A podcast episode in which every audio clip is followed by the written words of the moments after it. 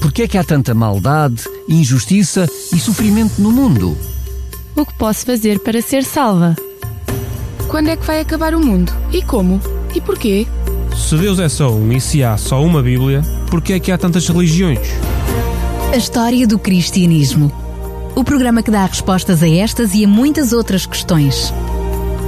A História do Cristianismo, um programa nas tardes da RCS de Daniel Galaio, com a participação do teólogo Paulo Lima aproveito também para vos cumprimentar a vocês que estão desse lado da antena e uh, ao teólogo Paulo Lima, que está comigo aqui em estúdio. Boa noite, Daniel. Boa noite aos nossos ouvintes. Dizendo-vos que estou com um misto de sentimentos, com mais uma alegria por estarmos juntos e fazermos mais um programa, como podia deixar de ser, mas também com uma, já com alguma nostalgia, porque estamos mesmo na reta é final verdade, dos é nossos programas. Este é o nosso penúltimo programa, mas relembro sobre esta série, a história do cristianismo. Voltaremos a estar juntos em breve para iniciarmos mais uma jornada, mais uma série de programas, mas deixamos as, as novidades lá mais para a frente. Sim, mais para a frente.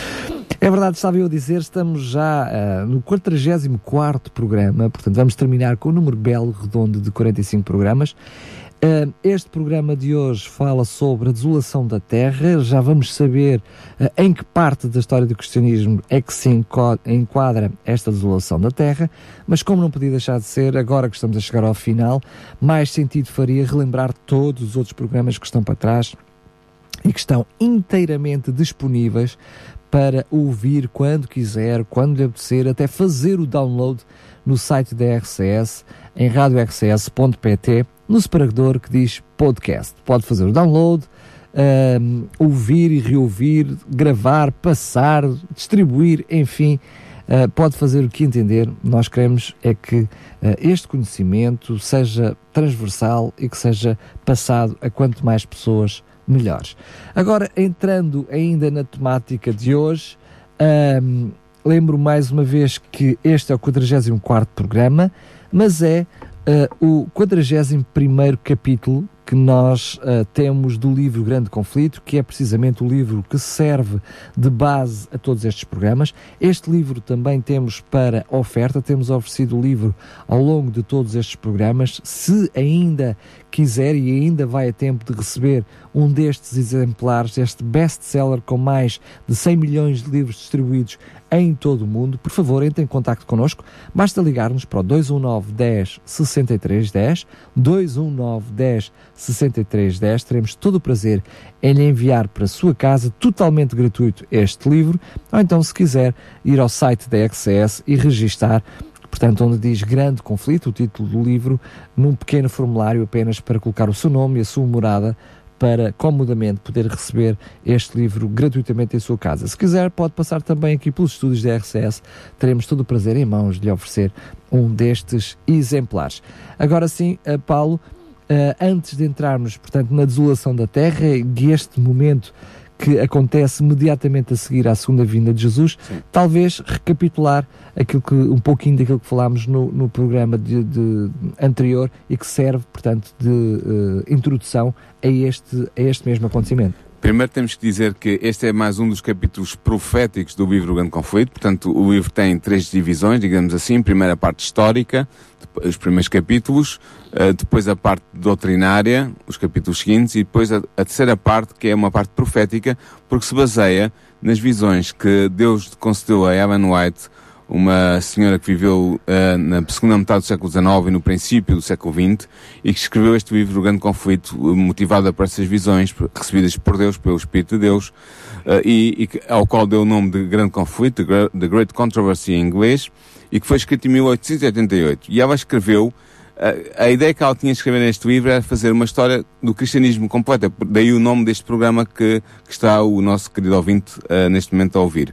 Uh, e ela, portanto, ela baseou-se na Bíblia, mas baseou-se também nos últimos capítulos nas visões que Deus lhe deu. Uh, e esta... Desculpa lá interromper, Sim, juntando, diz. claro está, aquilo que são os ensinamentos de Daniel e Apocalipse. E Apocalipse né? claro, exatamente. As revelações de Daniel exatamente. e Apocalipse. Mas ela comatou algumas lacunas que não estão no, texto bíblico uh, e de, deu alguns pormenores que realmente também não encontramos nesse texto. Uh, e a semana passada nós vimos um dos capítulos proféticos desse livro, O Grande Conflito, da autoria de Evan White, em que nós vimos como é que se dará a segunda vinda de Jesus. em que ela pega nos conhecimentos bíblicos que nós temos à nossa disposição, estudando a Bíblia, e junto co coordenando com as visões que ela teve recebidas da parte de Deus pela ação do Espírito Santo, ela faz uma descrição extraordinária de todo o fenómeno uh, que será maravilhoso, extraordinário e esmagador, diria, da segunda vinda de Jesus. Uh, e agora, nós, neste programa, neste 41 capítulo do livro, nós vamos ver o que é que acontece imediatamente a seguir à segunda vinda de Jesus. Portanto, os cristãos uh, debatem-se com divergências nesta questão. Há uns que dizem que a segunda vinda de Jesus será seguida por um reino milenar na Terra. Há outros dizem, outros dizem que o, será, o mundo será destruído durante esse milénio. Vamos ver o que é que acontece durante esse milénio, os mil anos em que a Terra estará desolada. Vamos, vamos estudar isso neste capítulo 41. Ou seja, hum, nós mencionámos no programa anterior que depois da vinda de Jesus havia a ressurreição e vimos que havia dois momentos distintos de ressurreição. Sim. Um, aliás, até podíamos acrescentar um terceiro, se quisermos, porque houve um primeiro, não é? Com aqueles. Uh. Há a ressurreição especial dos justos, que são aqueles que receberam a mensagem dos três anos da Apocalipse 14 eh, que aceitaram essa mensagem que, que, tem, que frisa a iminência da vinda de Jesus, e esses são desde 1844, esses serão ressurretos para assistirem à segunda vinda de Jesus uh, com os seus próprios olhos. Exatamente. E haverá também aqueles que serão uma ressurreição especial dos ímpios, que são aqueles que se opuseram especialmente ao longo da história do cristianismo a Cristo e à sua doutrina e à sua igreja, e que também serão ressurretos para poderem ver aquele a quem eles desprezaram, a quem é que eles combateram. Essas são as duas ressurreições especiais, a dos justos e a dos ímpios. E mas haverá a ressurreição, juntar, a terceira, mas podíamos sim. juntar aí uma só, não é? Ou seja, uma ressurreição Especial única. com, com uh, duas vertentes. Com, do, com dois tipos de, de ressurretos, que quisermos, não é? E depois haverá, sem dúvida, a ressurreição de todos os santos, é? é? a ressurreição geral dos justos. E sim. depois uma, uma terceira dos ímpios. Mas e, e, a dos ímpios é precisamente depois deste, do Por isso é que eu estou programa. E, e, e a seguir, não é? Exatamente. A dos ímpios. Exatamente. Portanto, Mas só no... para recapitular, essa, essa, essa primeira ressurreição, onde uh, podemos juntar a primeira e a segunda, onde uh, a ressurreição especial, não é? Especial e a segunda com os salvos, diria o conjunto de todos os salvos, os salvos desde Adão. 1844 e depois os salvos desde Adão, Adão todos. Um, portanto, foi, foi com esses salvos que Deus foi para o céu e que se encontram, portanto, nesse período, uh, durante os tais mil anos no céu, e é agora que se vai dar, diria, uh, outro capítulo que, que, vamos dar início agora. Sim, e neste capítulo, este capítulo começa precisamente com a, a, descrição daquilo que acontece aos ímpios na segunda vinda de Jesus. Nós vimos no capítulo anterior que a certa altura os justos que estão a ser perseguidos e eh, em, em, quase a serem destruídos são salvos porque ouvem a voz de Deus que anuncia a segunda vinda de Jesus. E quando a voz de Deus libertar o seu povo perseguido, os ímpios serão despertados para a dura realidade. E a dura realidade que os ímpios vão ter que enfrentar, os ímpios que estão vivos naquele momento da vinda de Jesus, é que eles perderam tudo no grande conflito da vida. Porquê? Porque enquanto durou o tempo da graça, eles foram cegados pelos enganos de Satanás e mantiveram-se no seu caminho de pecado. Eles venderam, podemos dizer, a alma em troca de riquezas e de prazeres terrenos. E o resultado final que eles vão agora colher é que a sua vida é um fracasso completo. Os ímpios estão neste momento cheios de remorsos, não por causa da sua impiedade, da sua maldade, da sua desobediência à lei de Deus e a Deus, mas porque Deus venceu o grande conflito. E neste momento em que Cristo volta, é o momento alto da vitória que Jesus alcança e que Deus alcança e que o povo de Deus alcança no grande conflito entre o bem e o mal que tem decorrido há seis mil anos neste planeta. Portanto, os ímpios lamentam, mas lamentam o quê? Lamentam que o resultado seja este, ou seja, que eles perderam, mas não se arrependem da sua impiedade. E é neste momento que o pastor, ou o padre, ou o teólogo, ou o professor de teologia, que sacrificou a verdade para ganhar o favor dos homens e das mulheres, discerne agora o caráter perverso e a influência destruidora dos seus falsos ensinos. Ou seja, os líderes religiosos que andaram a ensinar um, coisas contrárias coisas à palavra, à palavra de, Deus. de Deus, é neste preciso momento que vão tomar consciência não só de, de, daquilo que foram os seus atos, ou seja, consciência de, da gravidade dos seus atos, Sim. bem como aqueles que foram os seus fiéis, não é, os seus súbitos, vão reconhecer que foram enganados. Sim, eles vão reconhecer, mas antes disso, estes falsos pastores, estes falsos padres e estes falsos teólogos vão ver nos homens e nas mulheres perdidos ao seu redor, naquele preciso momento em que a vinda de Jesus é uma realidade, vão ver a colheita que eles, que eles semea, o resultado O da, semea, da semeadura, a consequência da colheita que eles vão fazer. Ah, e estes ministros do culto e o povo veem agora que não possuíam uma relação correta com Deus. Veem agora que estavam em revolta contra o Criador, que é o autor da lei moral dos Dez Mandamentos. E não é possível, Daniel, expressar a angústia que os ímpios sentem ao constatarem que perderam a vida eterna. Deve ser algo terrível que nós não nos apercebemos, a não ser quando vivermos, e Deus quer que nunca vivamos, essa circunstância. E mais uma vez vão tentar arranjar culpados, não é? Sim, eles perceberam que perderam a vida eterna por causa da sua teimosa desobediência aos, princí- aos princípios divinos. E mais, o povo, agora, o povo, os ímpios que estão ali, o povo vê que foi enganado. E eles começam a acusar-se mutuamente da sua desgraça. Foi por tua culpa, foi por tua culpa que eu estou aqui nesta circunstância, nesta situação. No entanto, o- há uma coisa que eles se unem todos e é o que tu estavas a dizer há bocado. Todos eles se unem numa condenação amarga dos ministros de culto, dos falsos ministros de culto. Porquê? Porque eles levaram os seus ouvintes a desrespeitarem a lei de Deus e, mais ainda, a perseguirem aqueles que a santificavam e que lhe obedeciam. E agora, desesperados, estes falsos mestres confessam, diante de todos, a sua obra de engano. E as multidões enchem-se de cobra. E eles começam a dizer: Nós estamos perdidos, estamos perdidos e a culpa é vossa. Vocês é que nos ensinaram que não havia nada a fazer em relação a esta questão do sábado, que isto não era importante, que era Não era mentira, preciso guardar os não era preciso guardar mandamentos, os que éramos mandamentos salvos só pela graça. Exatamente, Imaginemos o que pode ser dito, não é? Portanto, Sim. aqui estamos literalmente a fazer um exercício de imaginação, claro. sim, de imaginação, é verdade. Mas será, isto, será coisas como estas que vão ser ditas. E a Ellen White diz, e é um momento arrepiante deste capítulo 41, ela diz que as armas que eram destinadas para destruir o povo de Deus, Lembramos São- que eles são salvos quase na de iminência da morte, é não é? extremis, quase a serem mortos, exatamente, são salvos por Deus, Deus intervém para os salvar e a, a vinda de Cristo acontece quando o povo de Deus está prestes a ser iluminado da face da terra e portanto as armas que eram destinadas a destruir o povo de Deus são agora empregues, diz ela, diz Ellen White, para matar os seus inimigos. E por todo o lado ela diz que viu Os, contenda e desculpa lá, derramamento os seus de sangue. inimigos é os, Os inimigos, do povo, de, Deus. de Deus. Exatamente, não dela. Ela diz que por todo lado viu contenda, viu derramamento de sangue, ah, viu o povo virar-se contra os seus falsos líderes religiosos e vingar-se da, da perdição que é o resultado dos seus ensinos, e portanto haverá uma destruição tremenda ah, por toda a face da terra.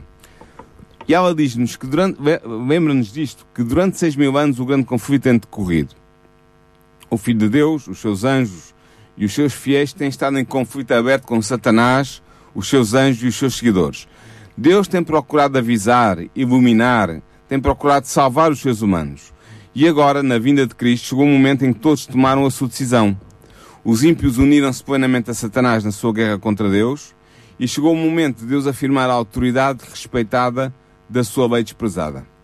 E será na vinda de Jesus, com a glória e majestade da vinda de Jesus, que os ímpios que não estiverem mortos naquele momento com, as com os cataclismos, com as pragas, com as lutas internas, com as dissensões internas, será neste momento da segunda vinda, na- no pico da segunda vinda, que os ímpios serão finalmente destruídos, os, os ímpios que estejam vivos naquela altura.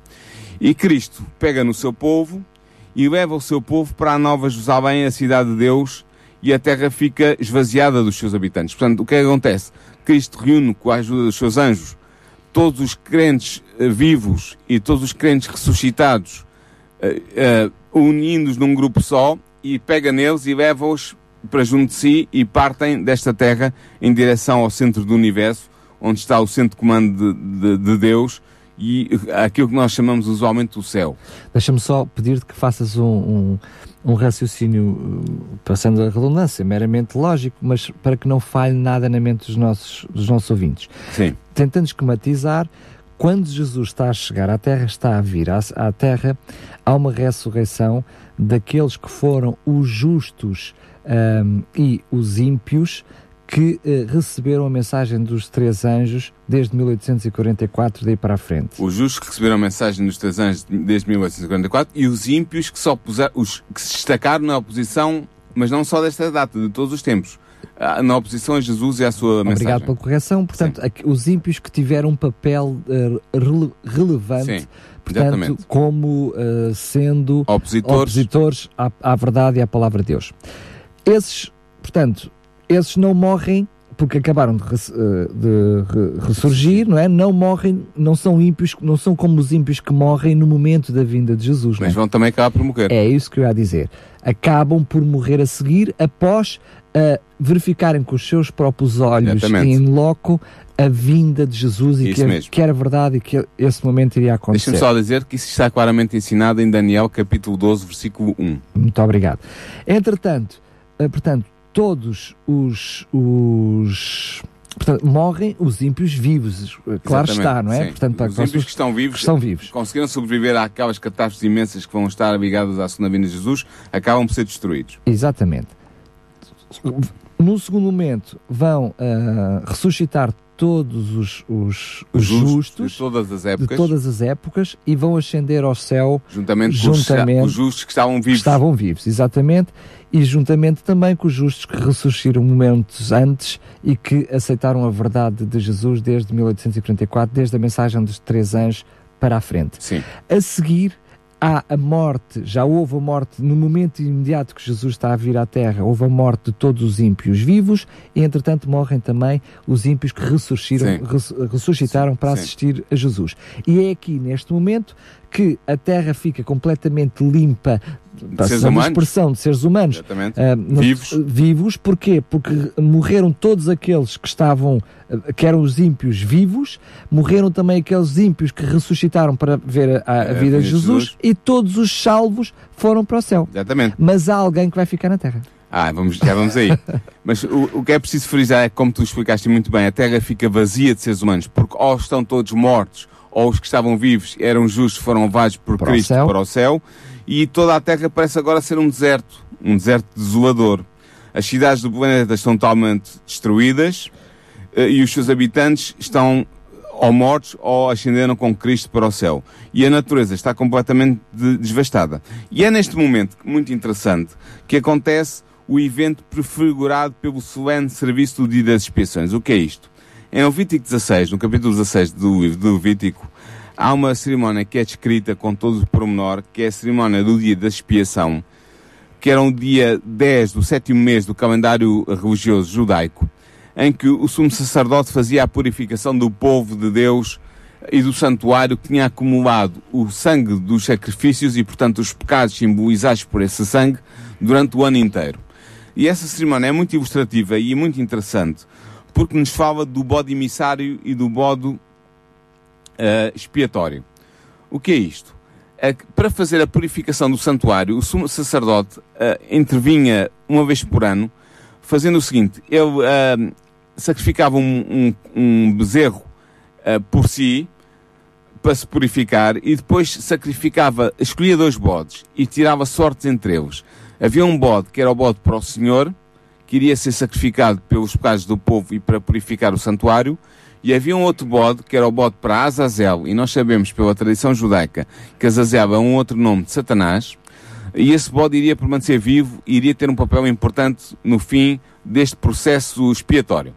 Era só dizer que nós falámos um, eh, já no passado Sim, sobre este eh, programa. sobre, eh, dentro deste programa sobre a forma como o santuário eh, eh, purificado. seria purificado. Lembro-me que eh, podem encontrar também esses programas no nosso podcast, em Santuário Lugar Santíssimo, por exemplo, em Santuário, são vários programas que nós fizemos sobre este, hum, este assunto e que explica aquilo que eram as normas, aquilo que era a forma, hum, todo o ritual do, do santuário e que explicava, por isso é que foi tão importante nós termos falado sobre isso ne- neste programa, explicava claramente aquilo que era todo o processo de salvação e transpu- transpunha precisamente para este momento em que esses bodes que estás a explicar depois significariam Exatamente. Este, é- esta cerimónia era uma cerimónia que era simbólica não só daquilo que estava a acontecer ali, mas também dos eventos futuros que ocorreriam, neste caso, no fim dos tempos.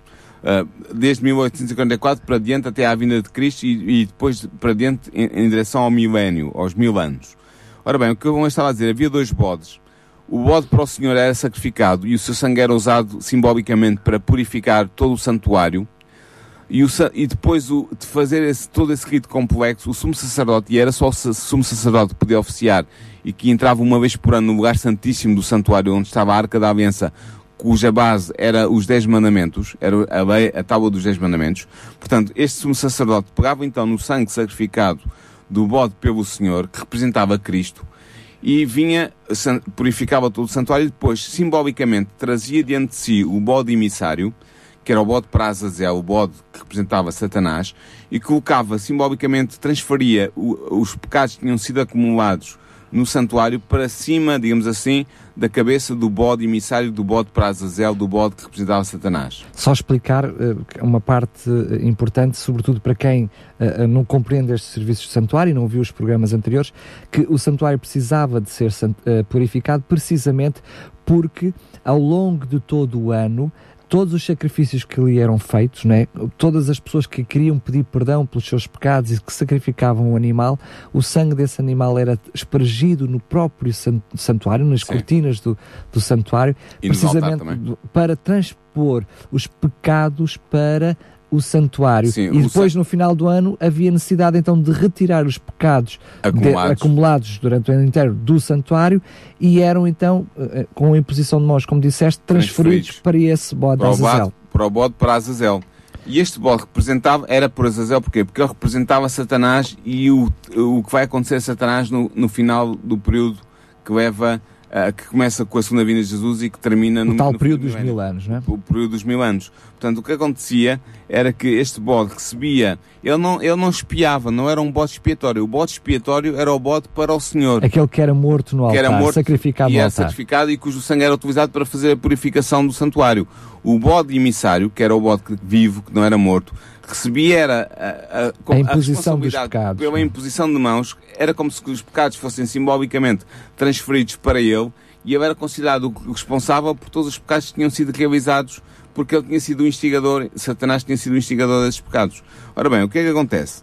O que, o que acontece é que isto que era simbolicamente realizado uh, no dia 7, uh, 10 do sétimo mês, na, na, no, na cerimónia que está escrita em Levítico 16, isto vai ser, vai ser realizado na história verdadeiramente. O que era símbolo vai ser realizado verdadeiramente no começo do milénio e durante o milénio. Explica só, por favor, o que é que acontece com o bode Azazel. O que é que acontecia O bode Azazel era, depois de lhe ser imposto às mãos para transmitir simbolicamente todos os pecados para cima dele, digamos assim, para a sua responsabilidade, ele depois era pegado e era levado para o deserto, onde ele ficava no deserto até perecer.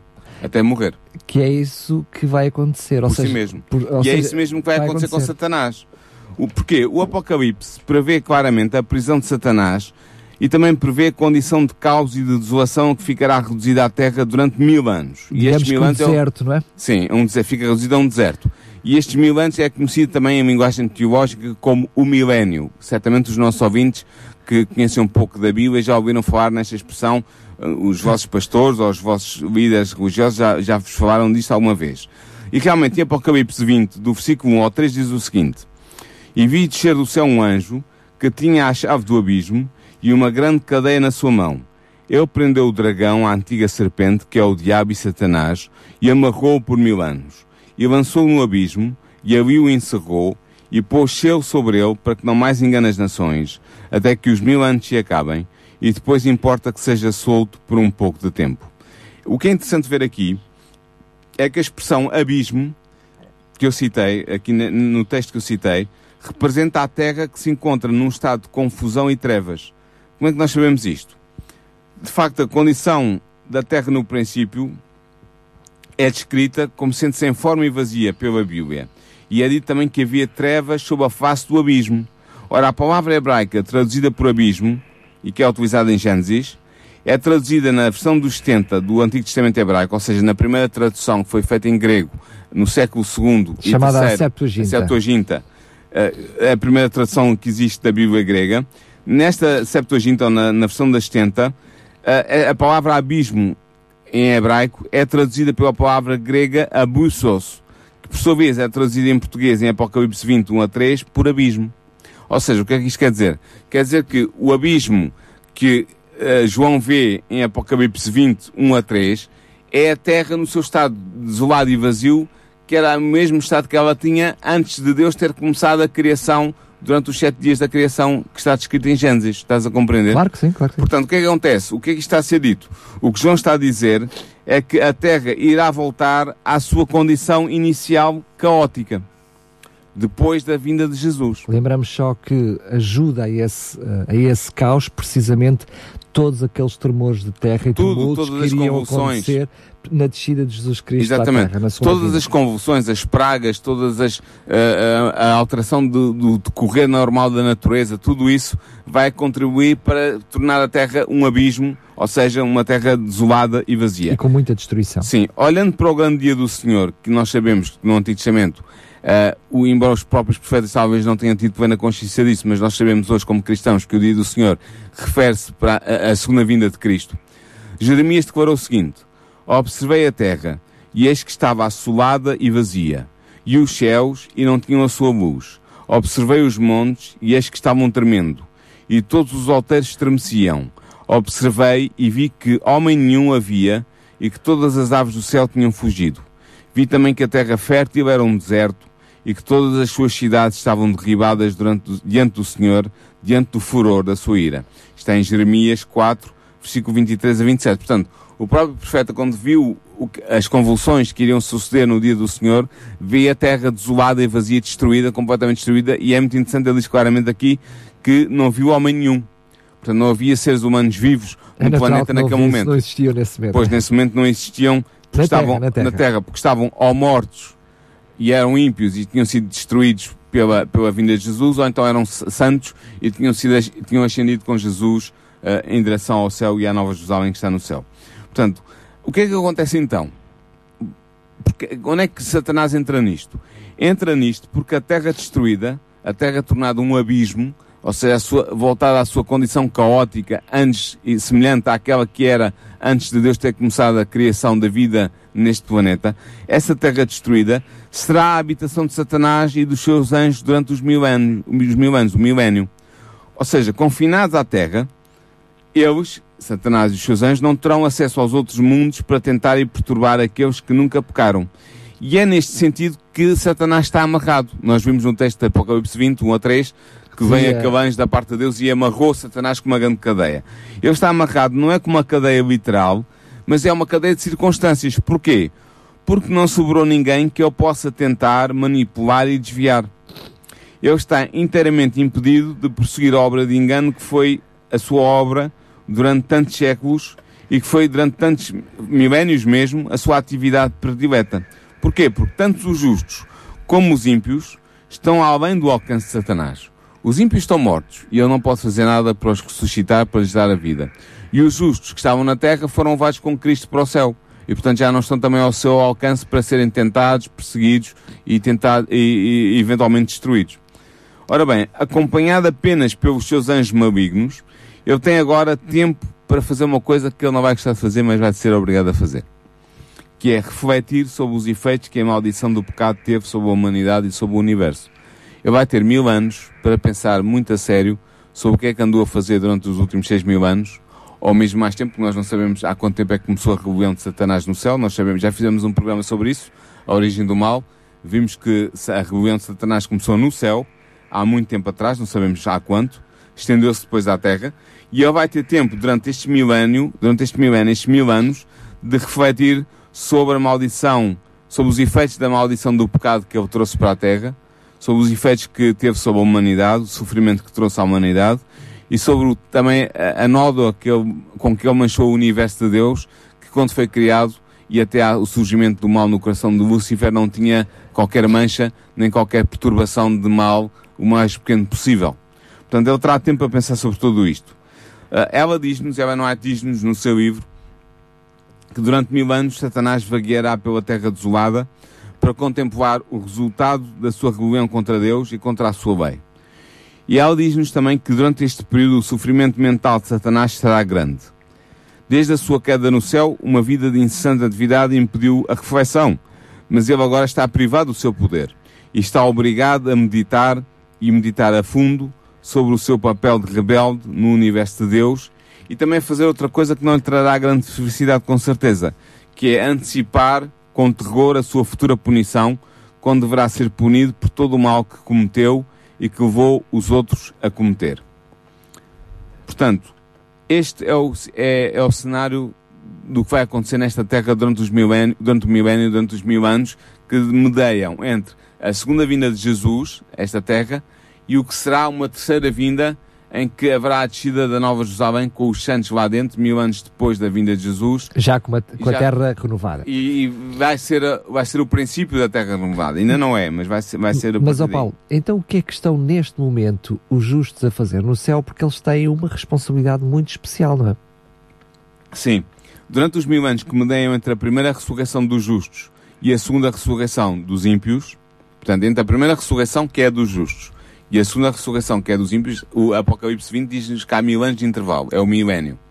Lembramos só Satanás... na, tal, na tal sequência que Sim. ainda falta ressuscitar, não é? De toda aquela sequência que falámos no passado, ainda falta ressuscitar todos os ímpios que estavam mortos, não é? Todos que os esses... ímpios que estavam mortos. Porque a Bíblia foram... fala-nos de uma segunda morte. Para haver uma segunda morte, eles têm que ressuscitar exatamente, ainda. Exatamente, exatamente. Portanto, durante os mil anos que medem entre a primeira ressurreição, que é a ressurreição geral dos justos, e a segunda ressurreição, que é a ressurreição geral dos ímpios, acontece alguma coisa no céu, como estavas a, a insinuar.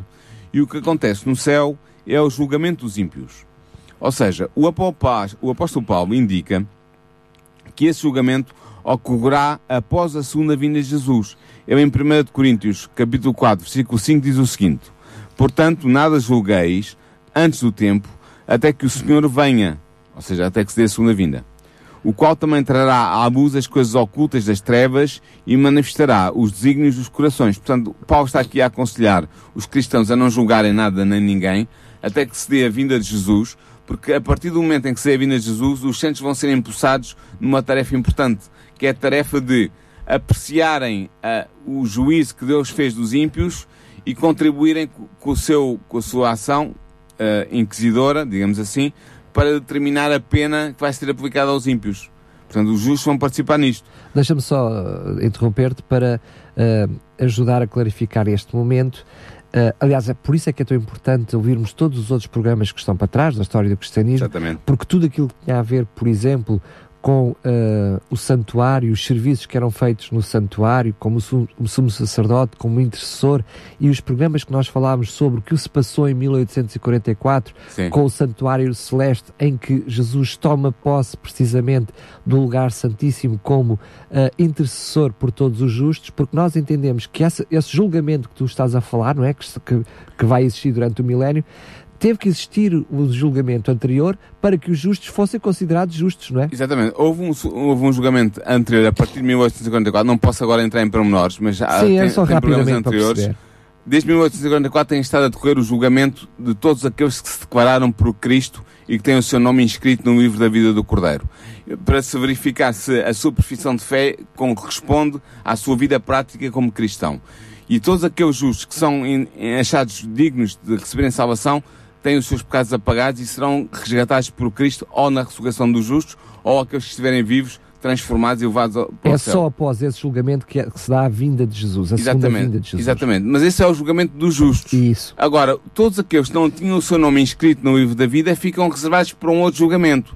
E esse julgamento é o julgamento dos ímpios e acontece durante o milénio em que os, os justos que estão no céu com Deus vão participar no, no, no juízo. Por isso é que Paulo dizia em, em 1 Coríntios 4, 5 não julgueis nada ainda, esperai pela vinda do Senhor. E esse momento acontece precisamente para que nenhum justo possa pôr em causa, passando a redundância, a justiça de Deus, Exatamente. porque algum seu querido não está lá no céu. Pode ser o caso de, de haver algum familiar meu que está entre os ímpios e que não se salvou e eu, eu tenho interesse em saber porquê e vou averiguar e vou ter, uh, ter possibilidade de aceder a isso. É por e isso mais, é que vou julgar, e vou julgar. Não, não sabemos como é que vai funcionar.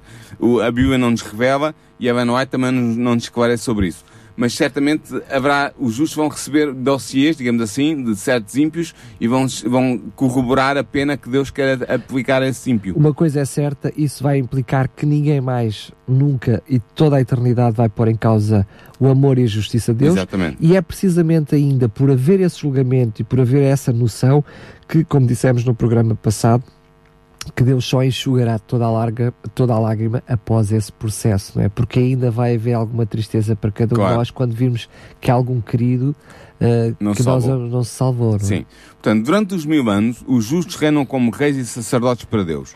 João, no Apocalipse, escreveu o seguinte: E vi tronos, e assentaram sobre eles, e foi-lhes dado o poder de julgar. Eles serão sacerdotes de Deus e de Cristo e reinarão com ele mil anos. Está em Apocalipse 20, versículo 4 e versículo 6. E é neste período de tempo que, como disse Paulo, os santos vão julgar o mundo. Ele disse isto em 1 de Coríntios 6, 2. Portanto, Paulo diz claramente, os santos vão julgar o mundo. Vão julgar quem? Os salvos? Não, eles já estão julgados e estão uh, vi- vini- uh, uh, uh, salvaguardados. Portanto, o que os santos vão julgar o mundo é o mundo perdido, o mundo dos ímpios que não se salvaram. E é isso que vai acontecer no milénio. Desculpa, lá, deixa-me só dizer que mesmo aqueles que foram salvos, a sua vida está no livro, está registada no Sim. livro da vida e, portanto, também será para comprovação de toda a eternidade e de todo o mundo que aqueles foram passando a expressão justamente salvos, não pelos seus méritos, mas por aceitação méritos dos méritos de Cristo. Exatamente. Portanto, em união com Cristo, os santos que estão neste momento no milénio, durante os mil anos, no céu, julgarão os ímpios a abuso da lei de Deus, determinando o castigo que lhes deve ser aplicado. Portanto, nós vamos corroborar o juízo que Deus já fez àquelas pessoas, vamos verificar pelos processos que nos vão ser distribuídos quais, quais são as razões porque aquela pessoa A, B e C, aquelas pessoas A, B e C não se salvaram, está, está nos arquivos do céu, está nos registros, e depois vamos, juntamente com, com Cristo, determinar a, a penalidade que vai ser aplicada àquela pessoa. O que é que é a penalidade? A penalidade, como nós vamos ver no último programa, tem a ver com a duração do sofrimento que a pessoa vai, que, que cada ímpio vai ter até à extinção final no lago de fogo, na hiena de fogo de que Cristo fala tantas vezes no, no Novo Testamento. Portanto, essa dose de penalidade vai ser decidida em coautoria, digamos assim, jurídica, por Cristo e pelos santos que estão salvos. Satanás, agora, aqui vem outra boa notícia, é que Satanás e os seus anjos maus também serão julgados por Cristo e pelo seu povo.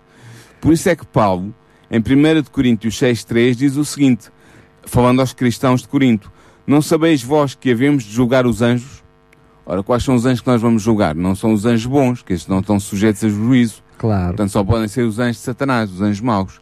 E, portanto, isto é, é, é mais um- uma, uma responsabilidade que os justos vão ter durante o milénio, apreciar não apenas o comportamento dos ímpios e atribuir-lhes uma pena que será aplicada no fim do milénio, já vamos ver isso no próximo programa, mas aplicar também uma pena e um castigo aos anjos de Satanás que, que estiveram envolvidos na revolta satânica contra o governo do céu.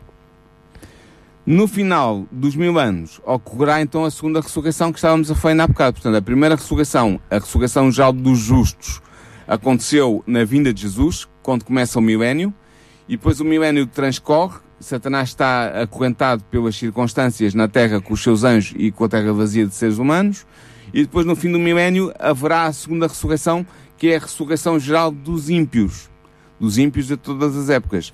Então, os ímpios serão ressuscitados para comparecerem perante Deus para a execução do julgamento que foi feito pelos justos durante o milénio. Está, está claro. Por isso, João escreveu no Apocalipse que o seguinte: Mas os outros mortos não reviveram até que os mil anos se acabaram. Portanto, os outros mortos que ele está aqui a fazer referência são os ímpios e não reviveram, não voltaram à vida, não foram ressuscitados para serem julgados até que os mil anos se acabaram, até que o milénio terminou. Deixa-me só fazer Isto aqui. está escrito, deixa-me só dizer isto, em Força. Apocalipse 25, Deixa-me só 20, cap- versículo 5. só referir que também já falámos sobre isso em programas an- anteriores, mas é importante eh, frisar precisamente aqui que como os nossos ouvintes estão a dar conta, e mais uma vez a, a Escritura assim reafirma, é completamente errónea aquela noção de que quando morremos vamos logo para o céu. Sim, Existe precisamente, está mais do que claro, a Bíblia deixou claramente as indicações de quando é que nós vamos eh, para o céu ou não.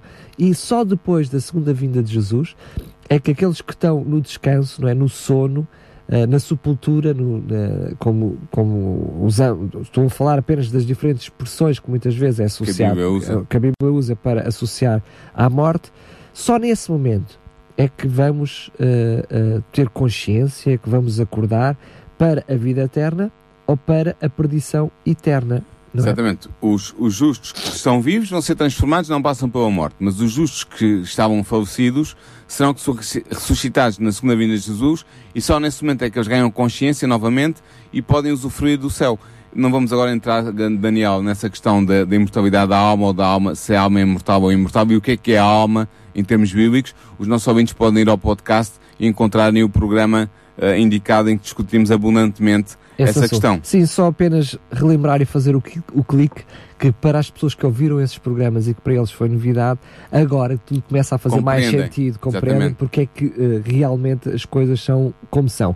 Sendo que também outro assunto que vamos uh, deixar para a semana que vem, mas que muitas vezes é visto, sobretudo uh, na cristandade atual e, e, a maioria da cristandade não conhece estas, estas verdades bíblicas, por isso é tão importante estes programas, tem a ver também com a questão do inferno e a questão uh, do, do céu e vamos percebendo, e muitas vezes também a questão de purgatório ou a noção de purgatório que não tem nada de bíblico. Não, o purgatório não tem base bíblica não nenhuma. tem base bíblica. E a questão do inferno também neste Tal momento, como é compreendida pela maioria dos cristãos também não. Também não existe. Existe realmente a gena de fogo, mas é, é, não é um inferno a arder eternamente onde supostas almas imortais dos ímpios estão a sofrer eternamente, mas é um local vamos ver isso claramente no próximo programa, no último programa, é o local onde será o castigo de todos os ímpios depois da ressurreição dos ímpios, portanto todos serão ressurgidos, serão ressurretos para serem julgados, vamos ver isso com pormenor no próximo e último programa, e depois haverá a destruição desses ímpios, e essa destruição que envolverá uh, o magma que está na terra e uh, o, fogo que cai do céu, transformará a terra num grande lago de fogo, e essa é que é a gena que Jesus fala várias vezes no, no Novo Testamento, a gena de fogo que destruirá os ímpios para nunca mais voltar a haver impiedade nesta terra. Ou seja, eles não vão ficar a ser destruídos eternamente, não, não, não temos um Deus que seja assim tão cruel, não. o resultado da sua morte é que é eterno. O, o, a destruição é eterna. Só para dizer que, quando, quando eu dizia há pouco que haverá ímpios, já agora antecipo isto, mas vamos falar com mais oportunidade no próximo programa, mas que haverá ímpios que sofrerão mais e, e outros, outros menos, menos até serem destruídos, mas o fim de todos eles, inclusive a de Satanás, é a destruição total, a aniquilação, para nunca mais existirem. É, desculpa lá, não é? Mas é só apenas um exercício claramente uh, mental. Como é que nós podíamos estar felizes no céu a ver entes queridos a sofrer toda a eternidade? Quase. não... Para não falar, também já agora acrescento isto, para não falar da imagem que, que se transmite de Deus. Como é que um Deus de amor que criou criaturas com todo o amor, apesar de elas terem desviado, como é que ele teria prazer ou, ou gozo por mais que ele odeie o pecado. Por é? mais que ele odeie o pecado, mas é que ele, ele, odeia ele não odeia os pecadores. Exatamente. Como é que ele teria prazer ou gozo ou como é que poderia existir por toda a autoridade sabendo que havia criaturas suas que pecaram muito ou pouco num espaço de tempo limitado e que estariam a sofrer eternamente por esses pecados num espaço limitado. Isso não faz sentido nenhum, não é uma imagem de Deus que eu quero ter e penso que os nossos ouvintes também não querem. Mas mais do que não fazer sentido, não é bíblico. Ou não, seja, exatamente. não existe qualquer uh, base, bíblica para, base isso. bíblica para isso. Muito bem, não te pergunto como é que vai ser o próximo programa, porque já estás a dizer, não sei se caso Sim, no próximo programa coisa. nós veremos o fim do grande conflito, é o fim de todo este processo que nós temos estado a estudar ao longo destes 45 programas que fomos avançando paulatinamente ao longo do, do, dos programas, mostrando este conflito eh, sempre em, em, em, ação entre as forças do bem e as hostes do mal, procurando combater pelas almas, pela, pela, pela lealdade dos seres humanos, e nós vamos ver como é que este conflito vai acabar. Estudaremos sobre o juízo final a que os ímpios de todas as eras serão submetidos por Deus, e este será o último programa Daniel, desta série de programas baseada no livro O Grande Conflito de White. É verdade, para si, fazendo uh, uma brincadeira, queremos também que seja o fim do livro O Grande Conflito aqui na rádio. E se quiser acabar com os livros aqui, pois que não, ligue para nós e receba gratuitamente o livro O Grande Conflito. Ainda temos alguns exemplares e por isso entre em contato connosco. O programa chega ao fim, queremos que também, porque queremos que as pessoas possam ler o livro e aprender mais sobre a palavra de Deus e estas verdades bíblicas. Entre em contato connosco e dê também fim aos livros Grande Conflito aqui na, na rádio. Basta entrar em contato connosco para o 219 10 63 10, 219 10 63 10. Pode fazê-lo desde já ou dentro do horário de expediente qualquer dia da semana. E pode também, se quiser, preencher o formulário no site da RCS em radiorcs.pt, coloque lá a sua morada, o seu nome, para poder receber totalmente gratuito, comodamente, o livro em sua casa. Este best-seller com mais de 100 milhões de livros distribuídos em todo o mundo e mais de 600 preciosas páginas. Agora sim, estamos a chegar ao final do programa. Lembrar que este programa, como todos os outros que fizemos até aqui, está disponível em podcast em radiorcs.pt. Se só ouviu parte deste programa e gostaria de ouvir a sua totalidade, pois bem, ele vai passar ainda em outros horários, né, eh, portanto, durante esta semana eh, e depois voltará, portanto, Uh, pode uh, ouvi-lo em podcast no site da RCS, radiorcs.pt, no separador podcast, quer este, quer todos os programas que estão para trás. Paulo Lima, falta mais um programinha É para verdade. terminar esta série. Fica encontro marcado então. Até ao próximo Até o programa. próximo programa. Porquê é que há tanta maldade, injustiça e sofrimento no mundo? O que posso fazer para ser salva? Quando é que vai acabar o mundo? E como? E porquê? Se Deus é só um e se há só uma Bíblia, porquê é que há tantas religiões? A história do cristianismo. O programa que dá respostas a estas e a muitas outras questões. A história do cristianismo. Um programa nas tardes da RCS de Daniel Galaio, com a participação do teólogo Paulo Lima.